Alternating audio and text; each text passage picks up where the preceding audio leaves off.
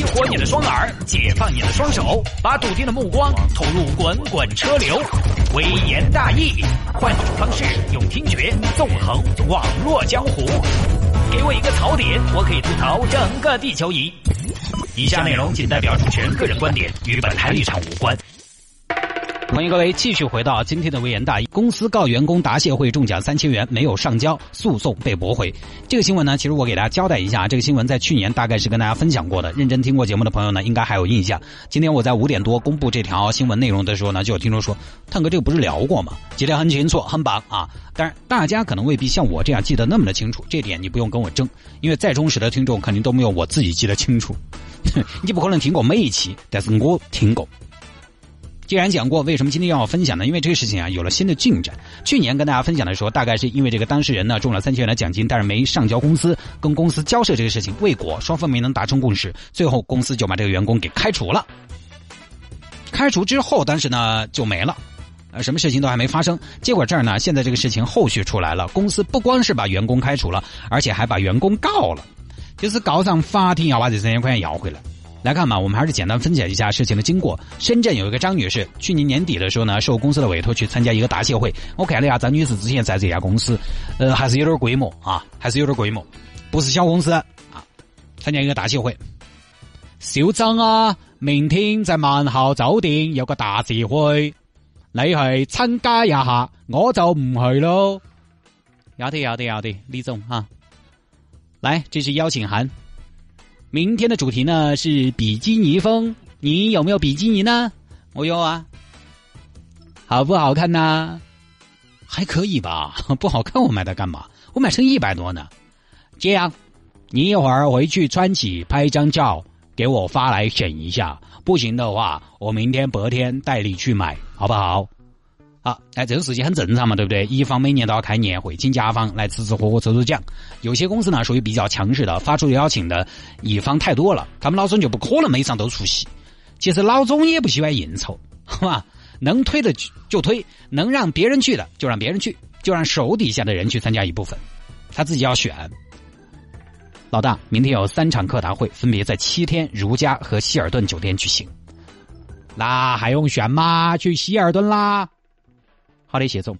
但是，哎，谢总，如家那场客大会的主题是嫩模之夜。哦，是这样啊。那希尔顿固然好，但是如家我个人觉得呢更接地气一些，还是要走一些群众路线嘛。我们去如家好啦。好嘞。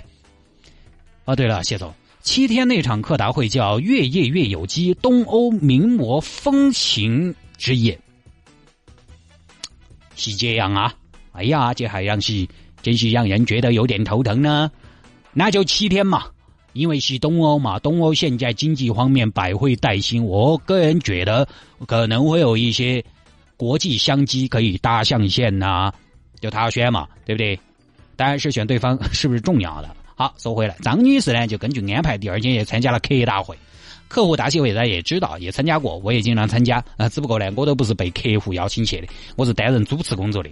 哼，我就观察啊，吃东西、喝酒这些，底下的人啊，你说能来参加这个的，人家也不差这顿饭，等的就是什么环节，抽奖。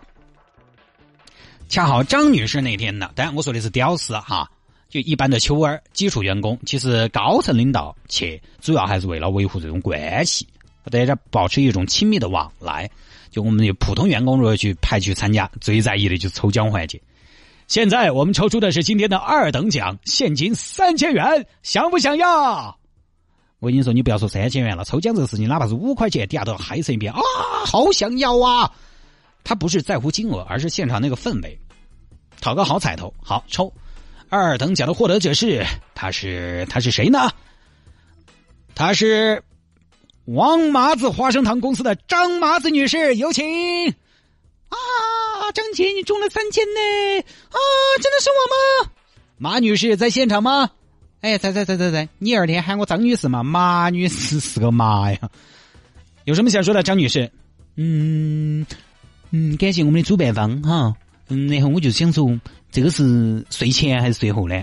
当然是税后啦。好，这儿张女士就中了三千元，回去了。张女士觉得，哎呀，过年过节的锦上添花挺好的，钱不多是个好彩头。结果呢，第二天领导找了张女士，小江啊，听说你昨天运气很好啊，中奖了啊？哎，对对对，就是谢总。哎呀，可以可以，不错不错啊，运气蛮好的嘛。哎呀，还是感谢谢总安排我去，不然没得这个机会。那你知道就好啦。那既然你都知道，我们就不说外人话啦。那这样，你把钱交到财务那边去。啊，交到财务？那谢总去之前也没说要交啊。戏没有说啦，这不是理所当然的吧？不是公司的话，你哪里有这个机会啊？这是客户给我们的回馈，是公司的吗？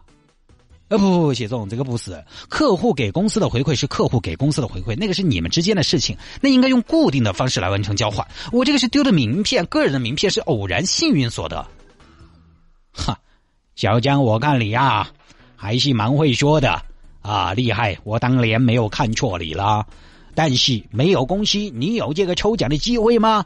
没有公司，你连酒店的门都进不去，你知道吗？你连换名片的机会都没有，你连名片都没有。反正这样，你现在要么去财务那边，要么去人力资源部。嗯，去人力资源部做啥子？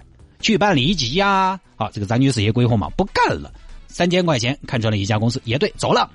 事情就是这样的，后面呢，公司为了追讨这三千块钱，还把张女士告了，要求张女士退还三千元奖金，并承担诉讼费用。这个案子呢，在今年的六月九号开庭审理。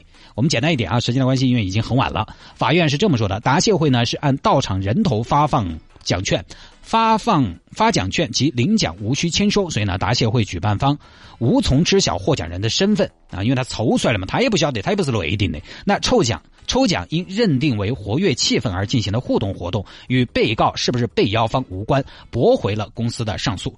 也就是说，法院的意思是这个是偶然的，并不是专门给你们公司的，所以呢，不存在所谓的退还给公司的说法。大概呢就是这个样子的。所以各位以后参加年会、客户答谢会，记到了哈，这种情况可以不退，但我们要闹到法律这一步的话，都是最后一步了。如果因为这个呢，你跟公司闹毛了，那你要考虑一下，你要衡量一下值不值得，毕竟这个是偶然的嘛。当然，如果事前说好了，那就另当别论。